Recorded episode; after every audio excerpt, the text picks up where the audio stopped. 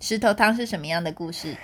是加很多料，然后用十三颗大大的石头，然后煮然火后锅来烧，是煮火锅 吗？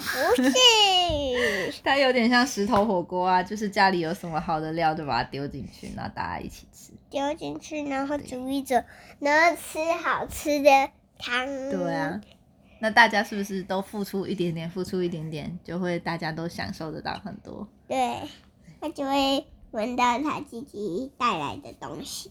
对啊，而且还可以吃到别人的东西，对不对？对啊，就是嘿一种分享的概念。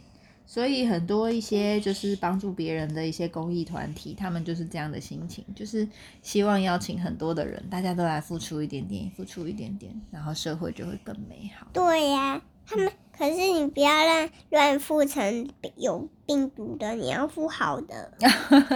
对，要有卫生，对不对？ 对呀、现在防疫期间还敢这样，现在不能这样子吃，但是以后呢？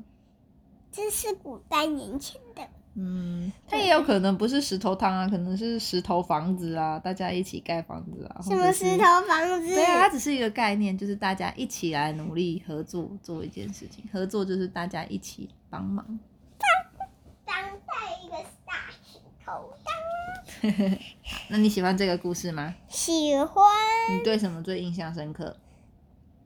我知道龙眼干，龙眼干他们在里面加了龙眼吗？我怎么没印象？龙是眼你干，喜欢吃吧？我喜欢吃龙眼干。